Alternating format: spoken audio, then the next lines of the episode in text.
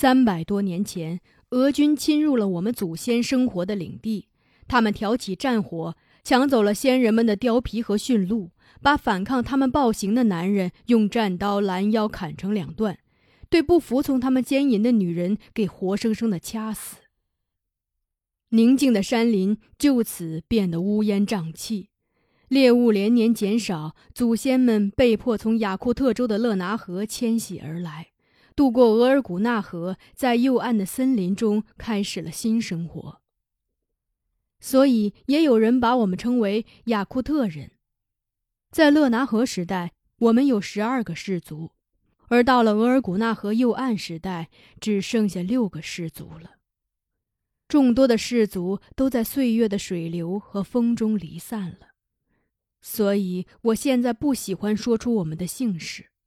而我故事中的人也就只有简单的名字了。勒拿河是一条蓝色的河流，传说它宽阔的连啄木鸟都不能飞过去。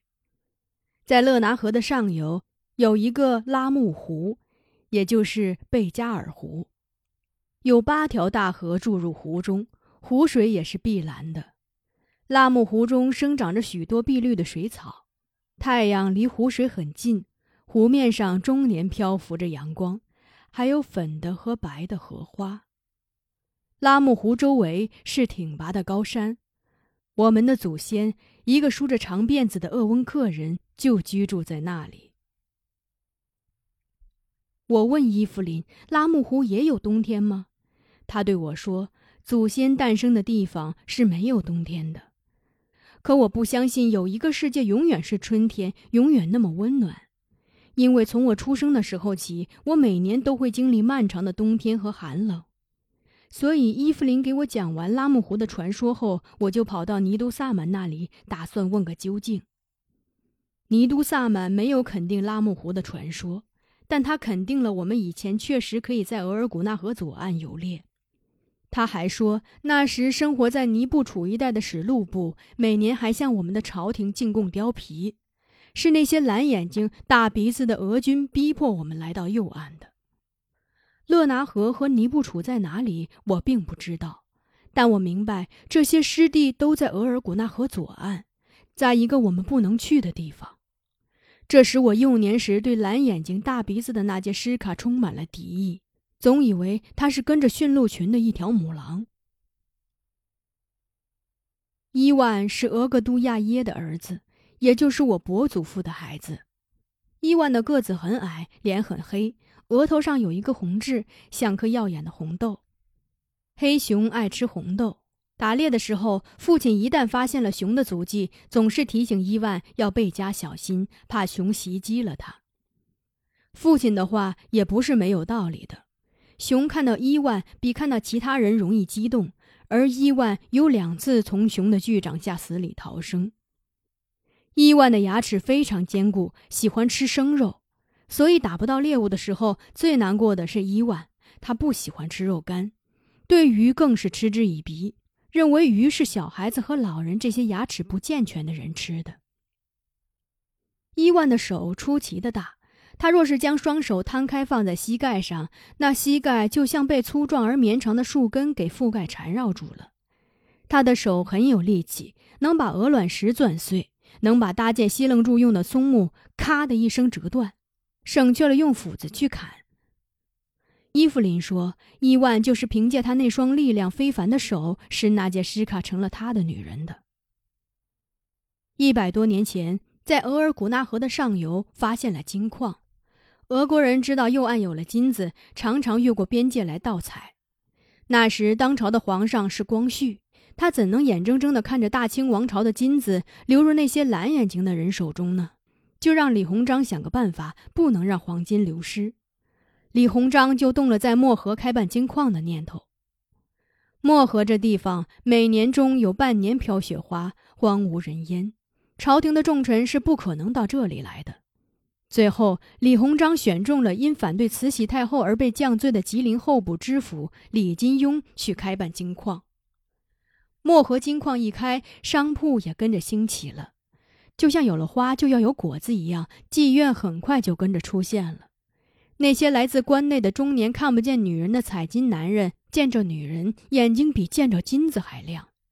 他们为了那片刻的温暖和痛快，把金子撒到女人身上。妓院的生意跟夏季的雨水一样旺盛。被我们称作安达的那些商人看上了妓院的生财之道，于是就有俄商带来他们的女人，将年纪轻轻的他们卖进妓院。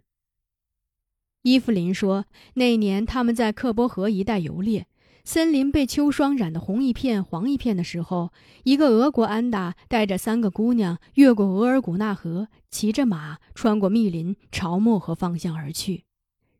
伊万在打猎的时候碰见了他们，他们打了一只山鸡，笼着火，正在吃肉喝酒。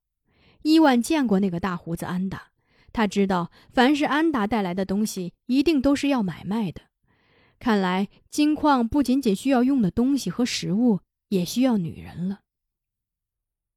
由于常与俄商打交道，我们中的大多数人都能讲简单的俄语，而俄商也听得懂鄂温克语。那三个姑娘有两个姿色动人，大眼睛、高鼻梁、细腰身。他们喝起酒来发出放纵的笑声，像是早已做熟了妓女这行当的人。另一个小眼睛的姑娘看上去就不一样了。她很安静地喝着酒，目光始终放在自己的灰格裙子上。伊万想，这个姑娘一定是被逼迫去做妓女的，不然她不会那么忧郁。他一想到那灰格裙子会被许多男人撩起，就心疼的牙齿打颤。还从来没有哪个姑娘能让他这么心疼过。伊万回到屋里愣。将两张水獭皮、一张舍利皮和十几张灰鼠皮卷到一起，带着他们骑着驯鹿追赶安达和那三个姑娘。见到安达，他将皮章卸下，指着那个小眼睛姑娘，告诉安达：“这个女人归他伊万了，而皮章归安达了。”安达嫌皮章太少，声言他不能做亏本的买卖。伊万就走到安达面前，伸出他的大手，将安达怀中的酒壶掏出来。那是个铁酒壶，伊万把它放到掌心，用力一握，它就扁了；再用力一攥，随着酒花飞溅，铁壶竟然成了个铁球。这把安达吓得腿都软了，立刻让伊万带走了那个小眼睛姑娘。她就是那杰什卡。伊芙琳说：“我们的俄格都亚耶就是被伊万给气死的。他早已为伊万定了一门亲，本打算那年冬天就把人家娶过来的。”谁想到秋天时，伊万自己领回来一个。伊万判断的没错，那杰什卡确实是被黑心的继母卖给安达去做妓女的。途中，他曾两次试图逃跑，被安达发现后，先把他奸污了，想让他死心塌地的做妓女。所以，伊万把他带走。那杰什卡虽然心甘情愿，但对伊万总有种愧疚。他没有对伊万说安达把他奸污的事，他把此事告诉了伊芙琳。告诉给伊芙琳的事，如同讲给一只爱叫的鸟儿，全屋里愣的人没有不知道的了。伯祖父先前只是反感纳杰什卡的血统，当他知道她还是个不洁的女人时，便命令伊万把纳杰什卡逐出山林。伊万没有那么做，他娶了她，转年春天就生下了吉兰特。大家怀疑那个孩子可能是大胡子安达的。蓝眼睛的吉兰特一出世，厄格杜亚耶吐血不止，三天后就上天了。据说他离世的那天，朝霞把东方映得红彤彤的，想必他把吐出的鲜血也都带了去。那杰什卡没有山林生活经验，据说他刚来的时候在西楞柱中睡不着觉，常常在林中游荡。他也不会熟皮子，不会晒肉干，不会揉金线，就连画皮篓子也做不出来。伊万见我母亲不像伊芙琳那样对那杰什卡满怀敌意，就让他教他做活。所以在乌里楞的女人中，那杰什卡和达马拉最亲近。这个爱在胸前画十字的女人是聪明的，只几年的功夫就学会了我们这个民族的女人会做的活计。他对伊万格外的好，伊万出猎归来，他总是在营地迎候。他见着伊万，仿佛几个月没见着似的，上前紧紧地抱着他。他比伊万高出一头，他抱伊万就像一棵大树揽着棵小树，像一头母熊抱着个熊崽，十分好笑。伊芙琳很瞧不起娜杰什卡的举动，说那是妓女的做派。最不喜欢见到额尔古纳河的就是娜杰什卡了。每次到了那里，伊芙琳都要冷言冷语地讥讽他，恨不能让娜杰什卡化成一阵风飘回左岸。娜杰什卡呢，他望着这条河流，就像望着贪婪的东家，也是一脸的凄惶，生怕他又剥削他。可我们是离不开这条河流的，我们一直以它为中心，在它众多的支流旁生活。如果说这条河流是掌心的话，那么它的支流就是展开的五指，它们伸向不同的方向，像一道又一道的闪电，照亮了我们的生活。